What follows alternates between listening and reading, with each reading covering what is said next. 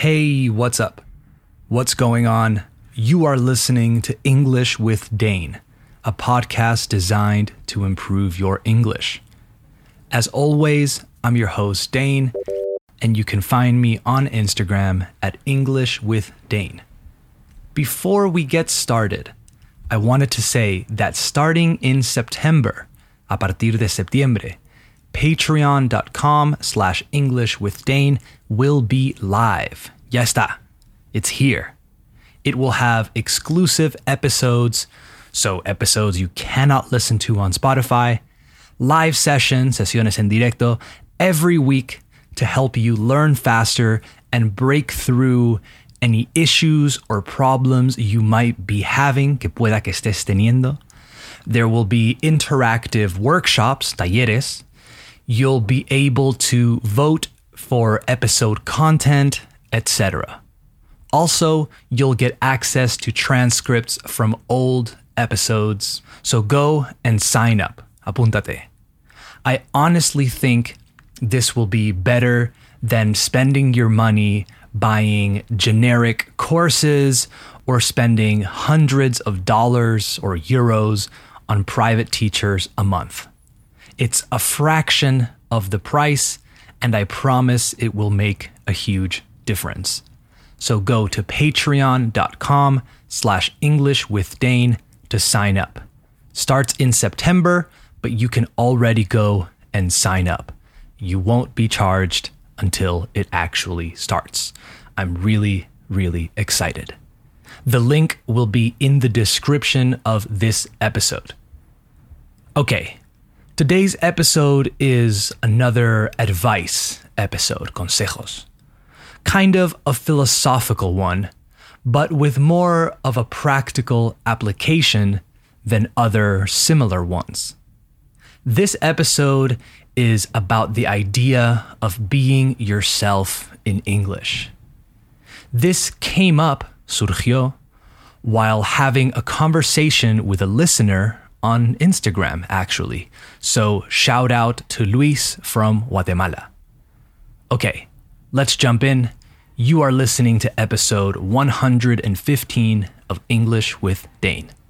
Hit it.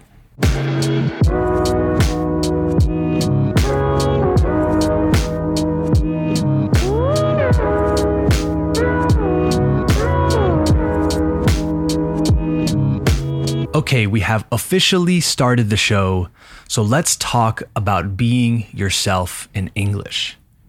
Now, this is tricky. I think it's really tricky.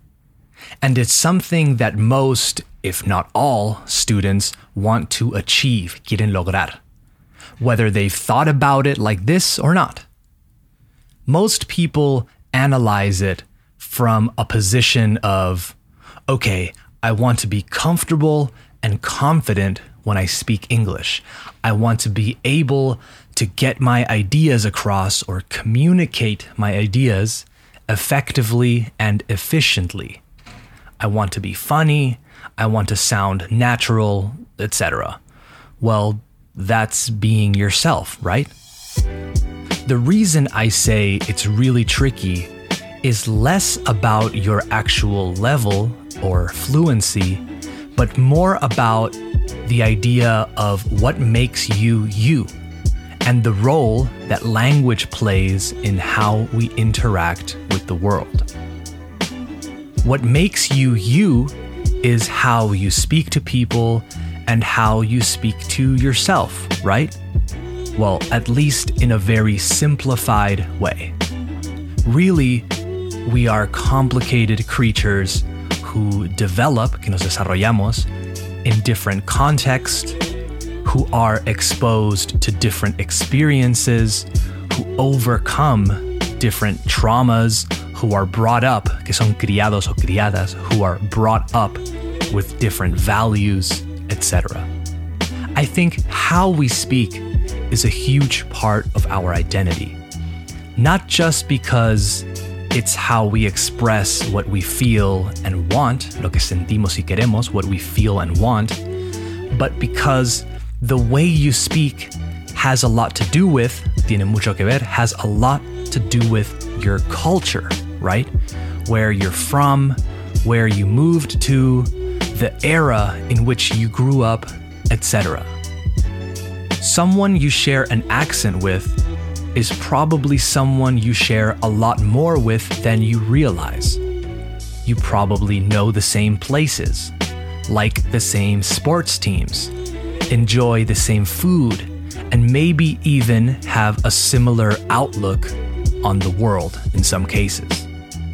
When people speak similarly, it's often not just an accent thing. They use the same words too.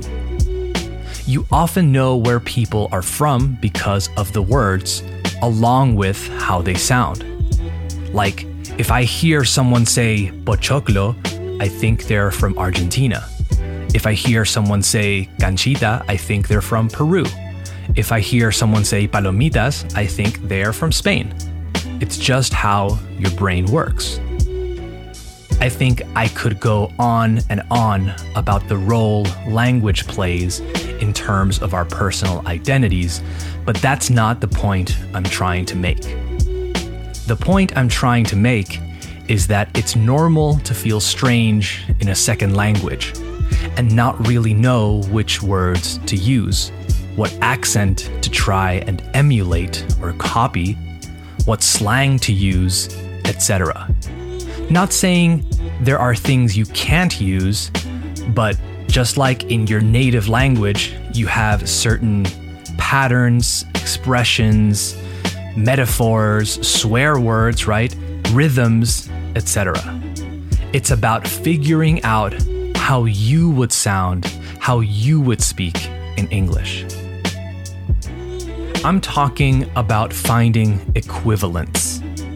Finding equivalence. Pay attention to how you speak in your native language, Spanish for most of you, or Portuguese for a big chunk of you as well. Pay attention to the little things and the big things. If you say sabes a lot when you speak, you can throw in uh, you know, or you know what I mean, or you know what I'm saying. You can substitute your okay with a variety of words. If you tell stories a lot, si eres de los que cuenta cuentos, right? We all have that friend who is always telling anecdotes. Then you're going to need, vas a necesitar, natural sounding phrases like, so the other day, or a few weeks ago, just yesterday, or maybe a few years back, then that leads you to the next part. So, which tense should I use? And then you get into the habit of making that longer. For example, a few years back, Pete and I were walking down the street. So you get used to, te acostumbras a ese past continuous tense there. Do you see what I'm saying? It's too challenging, it's too difficult to start learning all the words you can, all the phrasal verbs, all the expressions, the slang, the rules for different verb tenses, adjectives, etc. Analyze how you speak. How often are you telling people about things that have already happened? At work, how often are you speaking about what will happen, lo que ocurrirá, what will happen? Projections, deadlines, budgets. You need to work on things like we project that by, or our projections indicate that. I'm gonna say it again. Think about how you need to use your English or how you want to use your English Think of how you use your Spanish and find equivalents. Si eres de los que les gusta usar refranes, learn the equivalents to your favorites. If you love to talk about sports, learn the verbs, learn the vernacular of that particular world. Si quieres decir que un jugador está acabado, how would you say it? Ese jugador ya no era el que era antes. Este chaval promete bastante. How would you say that? I bet you don't know. It's definitely not, this player promises a lot. You could say that a player shows a lot of promise, though, or that he's a promising young player, etc. Cliche alert learn yourself first. Okay, I'm starting to sound like a broken record a bit, so I'll stop with the advice now. In conclusion, don't stress about learning everything and using everything. Learn yourself first, learn the equivalent expressions, verbs, slang, etc., and run with that. All right, that's it for this episode of English with Dane. I hope you enjoyed it. To support English with Dane and help me keep the show going, patreon.com slash English with Dane. As always, follow the show on Spotify, Apple Podcasts, or wherever you listen, and go ahead and give it a five star review. All right, guys. Talk later. Bye bye.